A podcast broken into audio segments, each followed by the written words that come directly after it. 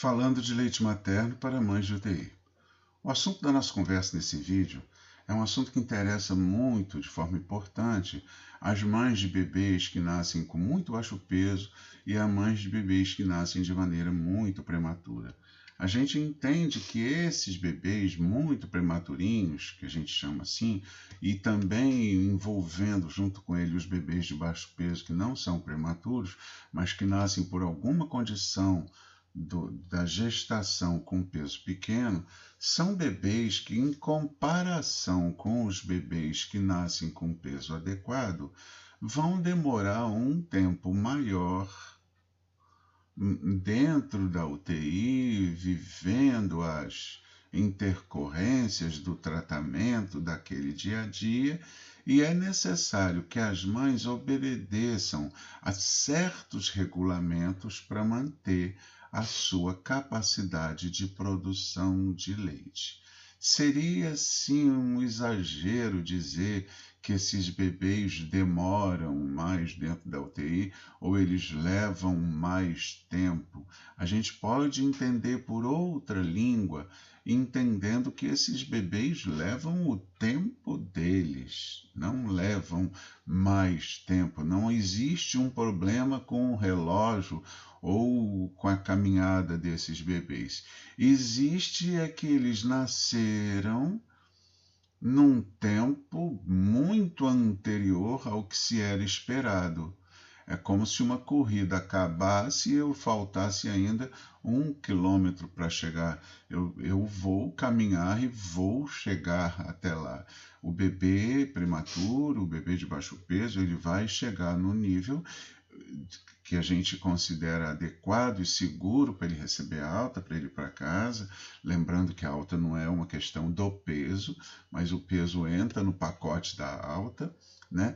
E para essa mãe que tem esse bebê com uma caminhada longa no relógio dela, pelo relógio dela ele vai ter uma caminhada longa, para essa mãe com bebê com uma longa caminhada manter uma boa condição de, de, de peso, é de, de, de produção de leite, perdão, do, a, até o bebê pegar, é necessário que ela obedeça certos comportamentos. Quando a gente obedece os comportamentos, quando a gente segue as orientações, as nossas chances são bem maiores. Então, isso é importante em relação à prematuridade extrema são bebês que nascem com peso abaixo de 1,5 kg, né? E dentre esses bebês, a gente tem os bebês de 600 gramas, abaixo de 1 kg, 900 tem os bebês, de uma forma em geral, prematuros abaixo de 2,5 kg, e a gente tem também os bebês de muito baixo peso. Esses bebês de muito baixo peso não necessariamente são bebês prematuros, né? Porque em algum momento durante a gestação a mãe pode sofrer de condições que não deixem que, a, que esse bebê ganhe peso durante a gestação. Então, são bebês de tempo adequado, mas que não se desenvolvem muito bem, adequadamente dentro da barriga dela e nascem bebês pequenininhos, embora dentro do tempo certo. Esses dois grupos de bebês são bebês que vão merecer uma atenção especial porque a mãe provavelmente vai demorar mais dias dentro da UTI. O bebê vai demorar mais intercorrências diárias, exames, pareceres, solicitações do que aquele bebê que vai ter uma permanência com menos dias. Quanto mais dias na UTI, maior o número de situações que esse bebê vai viver. A prematuridade ela é tão importante que existe no planeta Terra um dia 17 de novembro, onde é considerado o Dia Mundial da Prematuridade, de forma que nesse dia, chamado Novembro Roxo, a gente dá atenção aos nascimentos prematuros e esses nascimentos prematuros eles devem é, acontecer com a, com a atenção que essas mães desses bebês prematuros precisam receber para que a viagem longa delas se dê tanto com equilíbrio de atenção em relação ao bebê, quanto atenção em relação às necessidades da própria mãe. Se a gente está falando em amamentação, quem amamenta é a mãe que vai lá oferecer seu leite para retirar, oferecer seu leite para poder oferecer o bebê. Então, o cuidado precisa ser dividido entre o cuidado pelo bebê e também o cuidado da família. Daí a importância desse 17 de novembro, que é o Dia Mundial da Prematuridade, comemorado no mundo inteiro, né? Então, como a gente já sabe, é uma longa viagem. Mas do que, que a gente quer dizer com uma longa viagem? A gente está falando de uma viagem de tempo, a gente está falando de uma viagem de dias, a gente está falando de uma duração do tempo de internação. Então, é, existe uma viagem que é um caminho percorrido pelo bebê, numa trilha percorrida pelo bebê, com paisagens que o bebê vai admirar e vai viver e vai experimentar. E existe também a viagem da mãe, que é uma outra viagem com outras paisagens, com outras experiências, que a mãe vai também viver nesses 20, 30, 60, 90 dias de internação do bebê.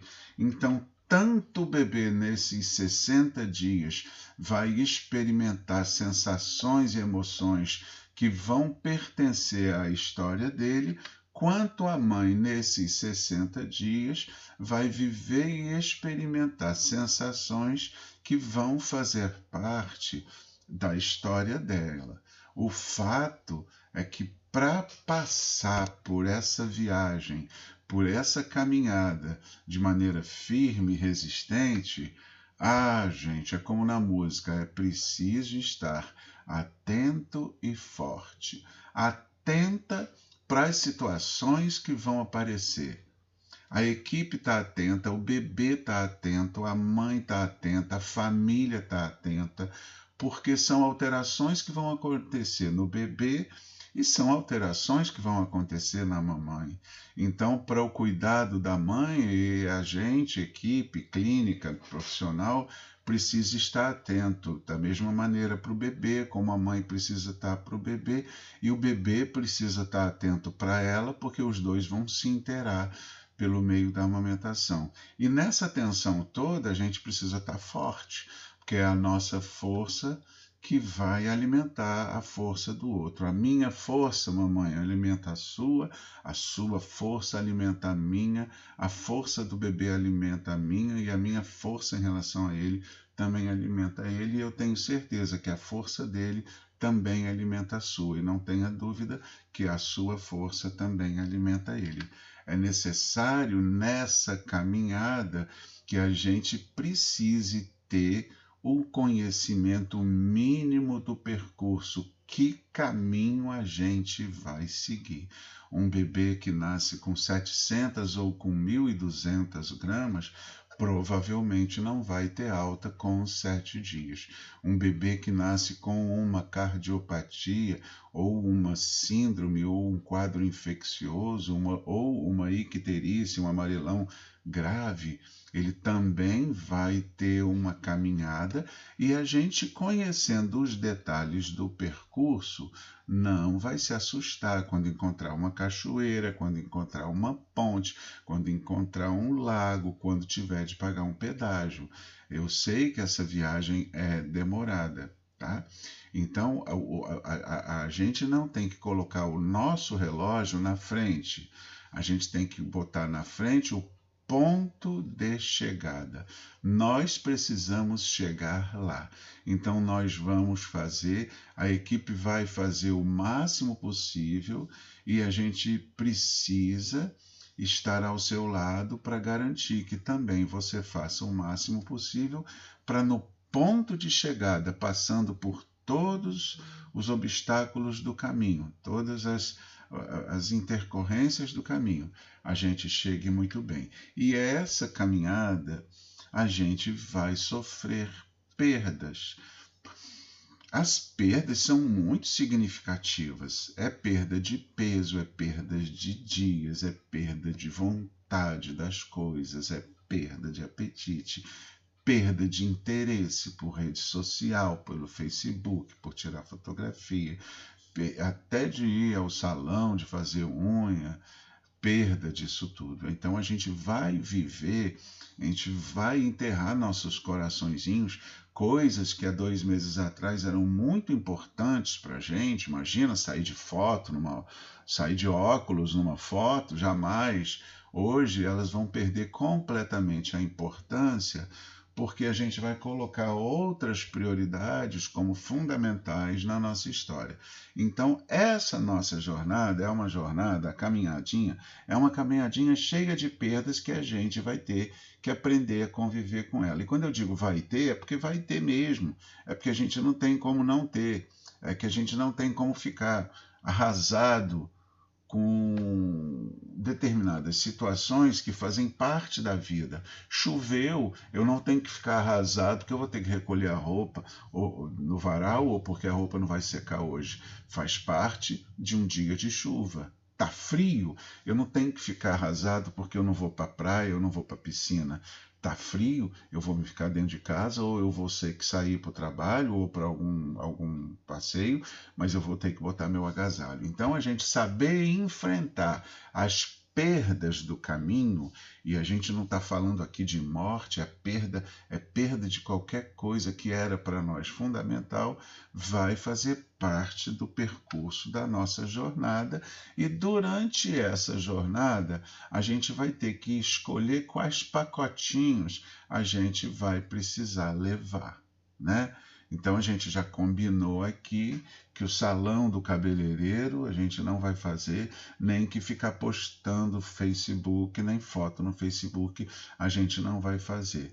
Os pacotinhos vão constar visita diária ao bebê, estimular minha amamentação, seguir acompanhando as visitas médicas, me contando com a família, tendo contato com os pais. E esses pacotinhos a gente vai perceber que com o passar dos dias, com o passar do tempo, com o desabrochar do bebê, esses pacotinhos vão aumentar de tamanho. Então, a primeira foto no colo, quem que não quer? A primeira vez que esse bebê foi para o peito, eu quero foto. Então, a gente vai precisar da primeira foto do primeiro no dia da alta. A gente quer a foto no dia que o pai veio visitar ele pela primeira vez.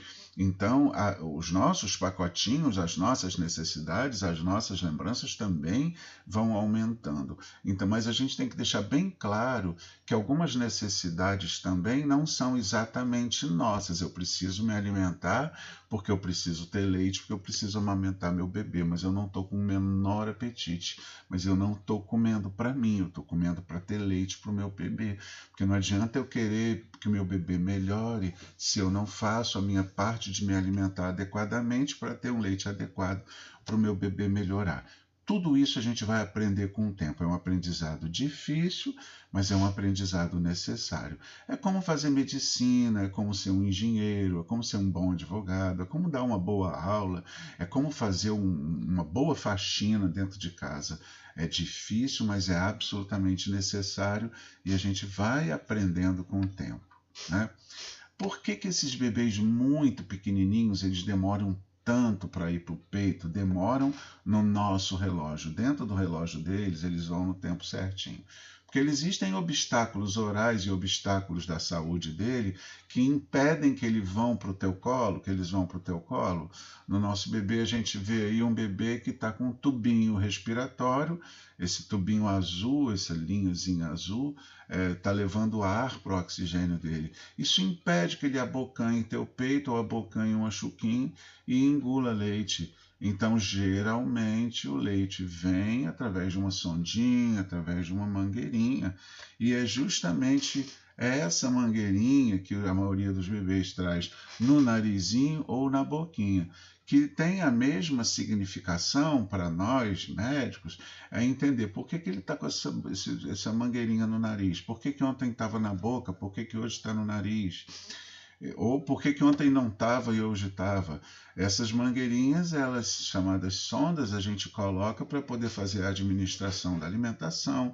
Às vezes, no momento que você chegou, foi o momento que ele retirou, porque elas são bem levadinhas, às vezes eles puxam com a mão e tiram, e aí, para não ficar é, massacrando o bebê com esse tipo de, de, de de, de uma sonda que não vai ser necessária naquele exato momento, você viu sem sonda.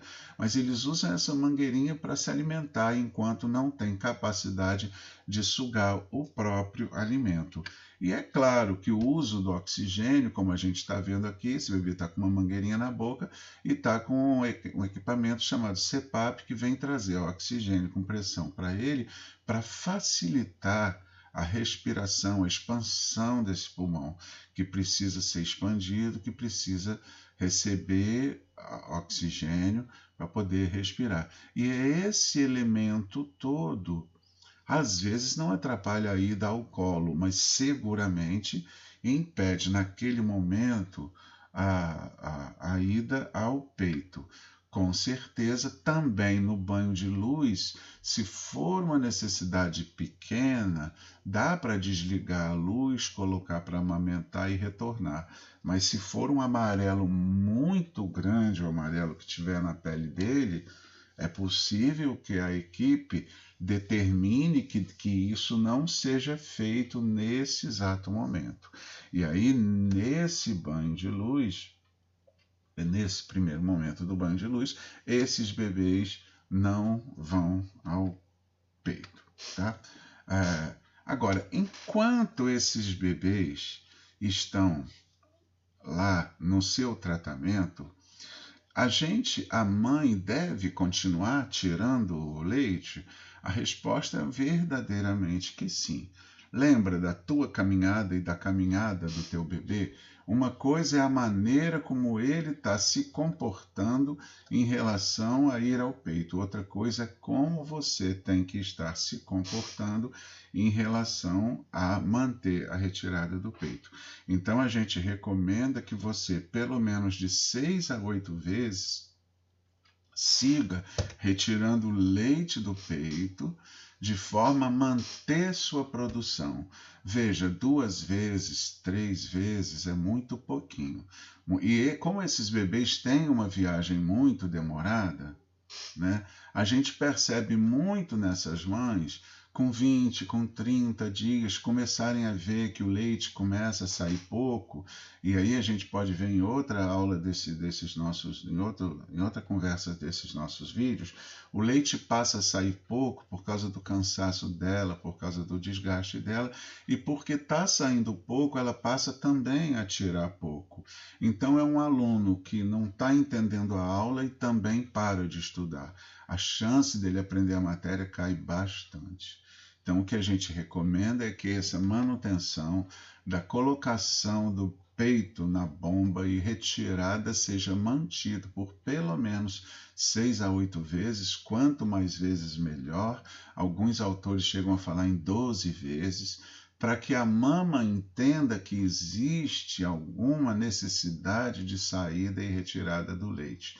Se esse leite começar a cair drasticamente e a opção dele cair é mais frequente nos casos dos prematuros mais graves, onde as mães demoram mais tempo dentro da unidade, e se esse leite cair, a mãe deve procurar ajuda de toda a equipe e sair informando: meu leite está saindo menos. Então, independente da condição do bebê, por exemplo, se suspenderem a dieta dele, ele não está alimentando, mesmo assim, frequenta a sala de ordenha, tira 300 ml, chega em casa, tira mais 100, mais 200, mais 5 vezes, mantenha sua produção. A sua viagem é uma, a viagem do bebê é outra. Vocês não estão na mesma incubadora, vocês não estão internadas no mesmo hospital. Você está com a tua mobilidade e ele está com a dele. Então, mesmo na suspensão da dieta, a, o segmento da retirada do leite não deve ser suspenso, a gente não pode dar é, é, essa deixa, essa chance para a gente se perder, tá? Agora, muitas mães trazem informações que são fantásticas nas nossas redes de conversa. Eu estou arrasada porque meu bebê perdeu peso. Mamãe, não fique arrasada. Mamãe, o teu arraso é tudo que a gente não precisa contar. A gente não precisa do teu coração arrasado. A gente precisa do teu coração atento e forte. Então, se o bebê perdeu peso, algum motivo tem. Se perder o peso nos primeiros 10 dias de vida, isso é absolutamente natural. Se no decorrer do processo de ganho ele perde peso em um dia, isso significa que é absolutamente dentro da regra. Né? Não é todo dia que é dia dele ganhar peso. Então tem dia que ele dá um repouso, um repasto, está ganhando 20 gramas por dia. E hoje ele perdeu 30 gramas. A gente não vai se arrasar com isso. Isso não vai ser motivo para a gente transformar o nosso coração num coração de dor. A perda de peso faz parte da caminhada do bebê. Vamos acompanhar, não vamos colocar uma expectativa que não existe. Vamos trabalhar com a expectativa real, e a expectativa real é que no passar dos dias, na, no somatório dos dias, ele vai ganhando. Perder peso um dia não deverá ser motivo para arrasar seu coração, tá? Da mesma maneira, estar muito nervosa. E para isso a gente tem uma equipe de psicólogos, do, da, da, da, equipe médica que vai estar ali do teu lado, porque se essa sua tensão tem a ver com informação, a gente está ali para te receber, para conversar, para te aconselhar e para deixar você mais tranquila em relação a todo o processo. A gente vai fazer aqui cinco dicas de ouro para mães que têm bebês muito prematurinhos ou bebês de muito baixo peso, a gente faz com base nessa nossa conversa. A primeira dica é: começa a caminhada com a consciência de que a viagem vai ser longa. Ninguém quer chegar ao outro lado desse morro em dois minutos. Então estejamos prontos para uma longa caminhada, com a consciência que esse bebê está sendo tratado, está sendo cuidado no UTI. Esse cuidado é um cuidado de alta tecnologia, cuidado de alto custo, e a gente precisa manter o coração aberto para isso. A segunda coisa é que a gente deve acompanhar as notícias do nosso bebê diariamente com a equipe. As conversas com o médico de plantão, as conversas com o médico durante a visita, né? as perguntas que a gente faz em relação à a, a, a, nossa administração dentro da unidade são fundamentais para a gente poder é, ir acompanhando e, é, e, e, ter a notícia da fonte certa. A terceira, o terceiro dado seria então a gente tentar se manter tranquila tanto quanto a gente puder. Lembra-se que a gente fala em estar atento e estar forte. Essa nossa tranquilidade vem do cuidado que o nosso bebê está recebendo a gente tem que fazer esse exercício de tranquilidade. Esse monte de equipamento que a foto mostra é um equipamento todo colocado à disposição do seu bebê. Um outro ponto muito importante é o que a gente já falou: não pare de estimular a retirada de leite de pelo menos seis a oito vezes por dia. Isso é muito bom. Se você estiver tendo dificuldade nesse ponto específico, procura a equipe e vamos chegar junto na conversa. E peça ajuda sempre que precisar. Eu preciso, você precisa chegar para mim e dizer, doutor, estou precisando conversar. Para isso existem nossos grupos, para isso existem as presenças dos profissionais E a gente tem que se abrir para mostrar. Às vezes, pelo rostinho da gente, o profissional percebe, mas nem sempre. Então, procure se expressar, que isso é muito bom. Mas não eram só cinco, tem mais duas extras, duas dicas extras muito importantes que vão te ajudar bastante. A primeira, é nota 10. A primeira significa que a gente pede que você anote cada ml de leite que você tira.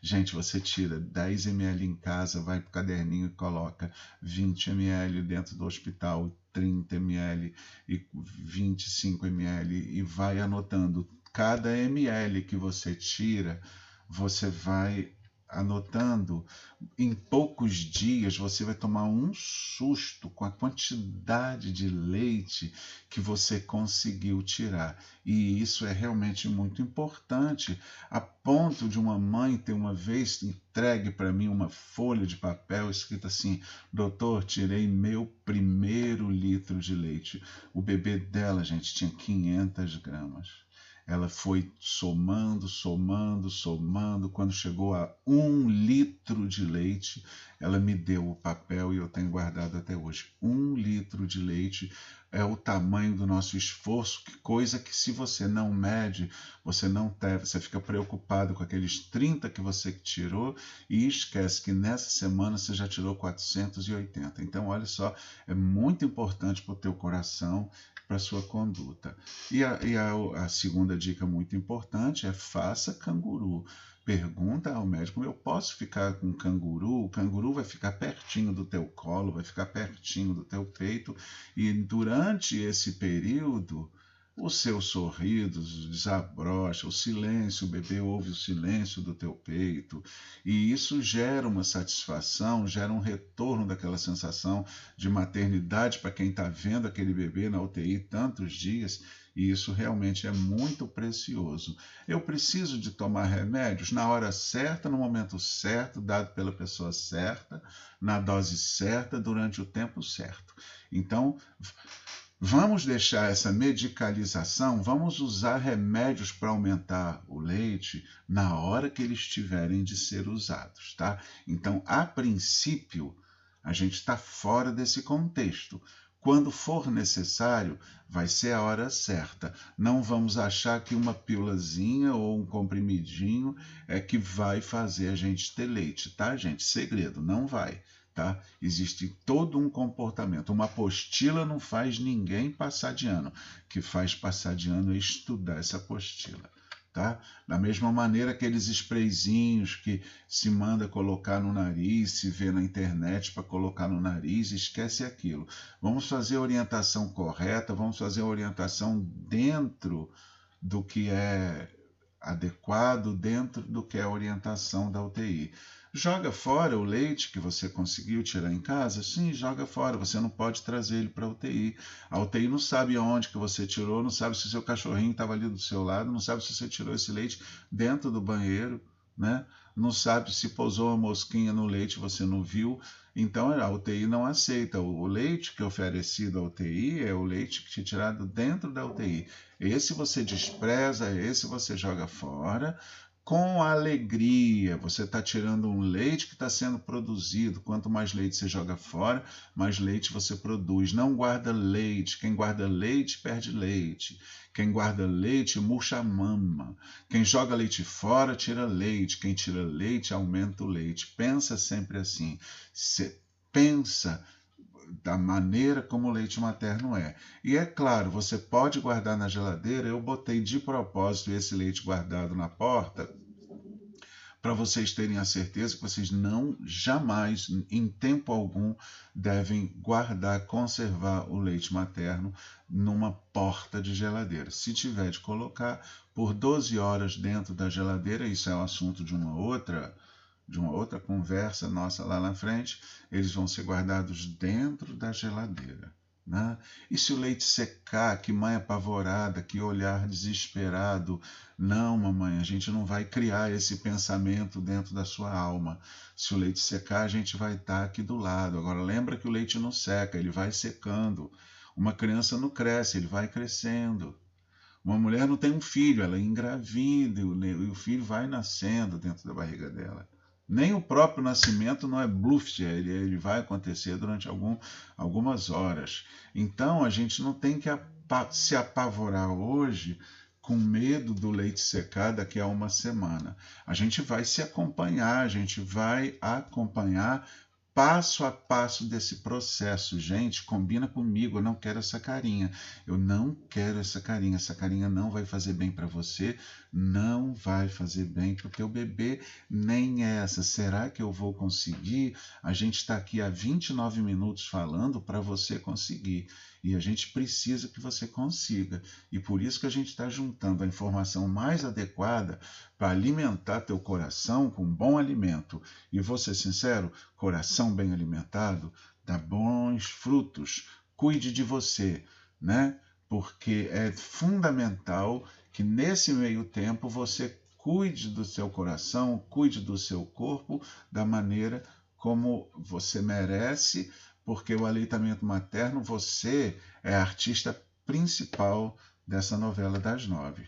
Porque a equipe médica, a equipe de profissionais, assistentes sociais, psicólogos, fonos, enfermeiros, né, é, nutricionistas, a equipe está fazendo o seu melhor dentro da UTI eu tenho certeza que você também está fazendo o teu melhor. Uma mãe que pega um bebê, que vai visitar teu bebê, que bota teu bebê no canguru, está dando o melhor dela. Agora a gente tem que lembrar também que o bebê está fazendo o melhor dele. Ele responde ao tratamento e ele só responde ao tratamento porque é ele que dá a resposta. Porque não adianta nada quilos de medicamento se o bebê não responder. Não adianta eu conversar com você se você não responder minha pergunta. Não adianta você querer conversar comigo se eu não responder a você. Então, cada vez que o bebê responde ao tratamento, ele está dando retorno ao que a gente está fazendo por ele. Quando eu digo a gente, é a gente profissional, a gente pai e mãe, a gente família, a gente hospital. E, e ele responde, ele responde eh, significa que ele está fazendo a parte dele para ir para casa. E aí, por isso que somos uns do lado dos outros, cuidando do seu bebê e do nosso coração. Qual é o nosso coração? É o seu, é o meu, é o do bebê, é todo junto na mesma grande canoa chamada vida, e é para isso que a gente está aqui. E a gente espera que isso tenha ajudado você e a UTI neonatal que recolhe esse bebê, que acolhe esse bebê durante essa longa trajetória dele, espera que você sinta com maior carinho o todo o trabalho e que você passe por essa viagem e chegue num, num, num lugar bastante interessante para você e para o seu filho e por toda a vida.